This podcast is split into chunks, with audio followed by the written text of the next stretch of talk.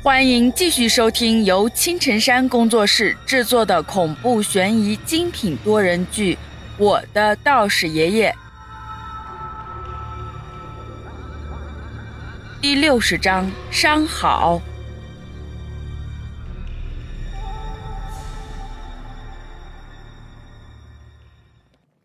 古庙之中，古墓之下。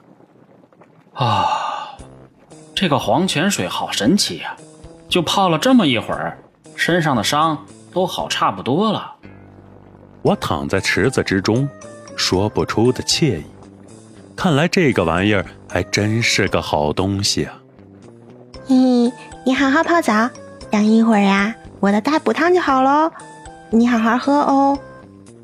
小狐狸手里拿着乱七八糟的东西，什么人参啊、鹿茸啊、虎鞭，只要是能补身子的。基本他都找来了，这给我吓的，我现在已经是欲火上升了，这要是再补下去，会出事儿的。对了，李二哥哥，你刚刚为什么不用你的绝技对付那两个混蛋呢？红狐熬药的时候还不忘记跟我说话。哎，你知道吗？他们都是道教的人，谁敢惹呀？这次无意之中给我自己惹下这么大的麻烦。但愿他们以为我早就烧死了，能就此善罢甘休吧。估计是我那招灭杀令太猛了，才把他们招来的。看来以后我还是低调一点吧，否则下一次就不见得能这么幸运的逃脱了。想着刚才那两个人的厉害，我心里也是暗自的捏了把汗。对了，我突然想起个事儿，猛然间。我想到了一个大事儿，呼啦一下从水里站了起来。嗯，怎么了？小狐狸一脸懵懂的望着我。刚才那两个道教协会的人会不会知道我们这里有个古墓呢？现在道教的人遍布全国各地，要是被他们发现，我就惨了。赶紧走吧。我站在水里，神色慌张。哎呀，李二哥哥！你怎么突然就站起来了？我还没有做好心理准备呢，真是羞死人家了！小狐狸红着脸看着我，光着身子，娇羞的说道：“啊，哎，那啥，我忘记了，我不是故意的，你不要介意啊。”我连忙蹲了下去，这下子丢人丢大发了呀！手忙脚乱的穿上衣服，就带着红狐往外走去。要是被他们发现我在这里，那可就不好了。我们要赶快走，赶紧的！我手拉着红狐，二话不说，直奔门口而去。走到古墓大厅里的时候，我眼睛的余光看到了一个棺材，那是一个古朴的石头棺材。哦，对了，你说的那个空棺材就是这个吧？我指着那个棺材问小狐狸：“嗯，里面还写着很多奇怪的文字呢。”哦，我有点好奇。听到小狐狸说里面还有什么奇怪的文字，一下子就勾起了我的好奇心。我来到那棺材的前面，伸手推开了上面盖着的棺材盖子。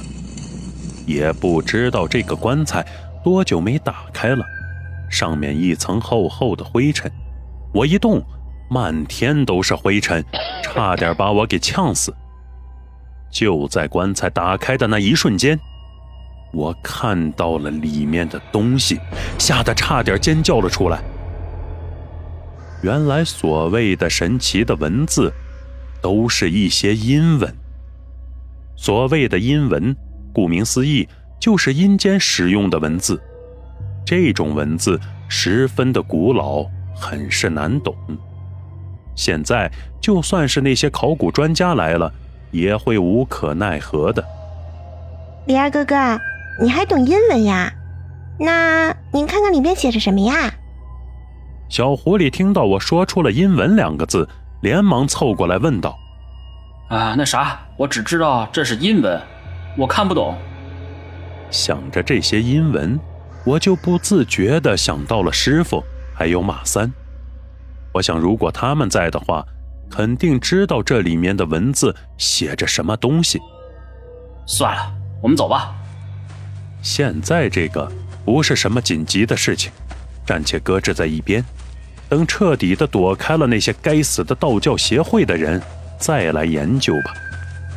李二哥哥，我们这是要去哪里呀？走在山路上，洪湖不解的看着我。我带你去找一个人，就是刘丽丽。现在，在这个人生地不熟的地方，我唯一认识的就是刘丽丽了，也只能去她那里了。而在另一边，刘丽丽正和那位刘警官开车走进一个小区里面。房子我给你们准备好了，这次的事情真是谢谢你们了，你们就先休息吧，后面有什么事情我再来找你们。刘警官打开车门，刘丽丽走了出来。客气了，这次的事情毕竟是和我有关的。那些尸体里面有我舅舅的，看来是李二他们得手了，只是不知道现在他究竟在哪里。他叹了口气，神色之间带着些许的担忧。那我先去休息了，有李二的消息，你随时通知我啊。好的。告别刘警官，刘丽丽往房间里走去。刚打开门。刘丽丽就感觉到一种异样的感觉，那种感觉就好像是有个人在屋子里一般。谁在那里？刘丽丽警惕地看着屋子里。就在这时，她打开了灯。当她看清楚那人的时候，不由得松了口气。是你啊，李二，你啥时候回来的？你回来了。我迷迷糊糊的睁开了眼睛，这几天实在是太累了，不知不觉的就睡着了。嘘，别说话，现在我可是被道教协会通缉的人，别让别人知道我在这里。我连忙捂住了这个家伙的嘴巴，心想：你干嘛这么惊讶呀？我又没死。到底是怎么回事？你怎么会惹上道教协会那帮老顽固？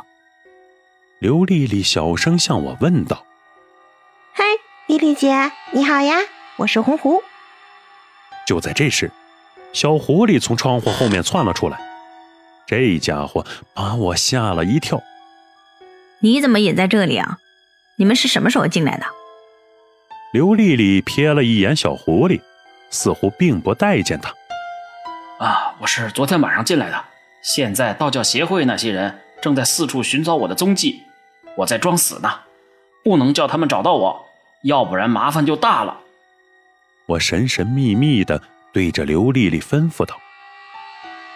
后来我把昨晚的事情详详细细地跟刘丽丽说了一遍。现在那个白鹤道人重伤逃走了，但是那个家伙知道我太多的事情，他一日不死，我心里就不得安宁。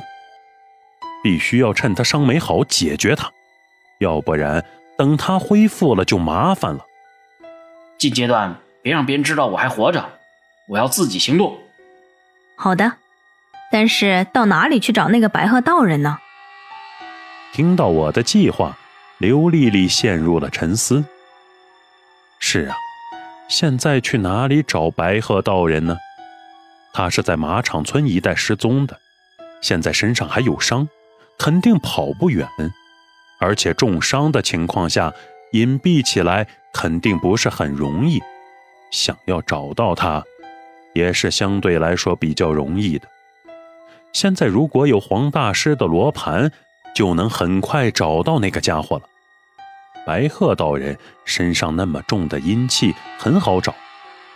等找到这个家伙的时候，我再来个背后偷袭。就大功告成了。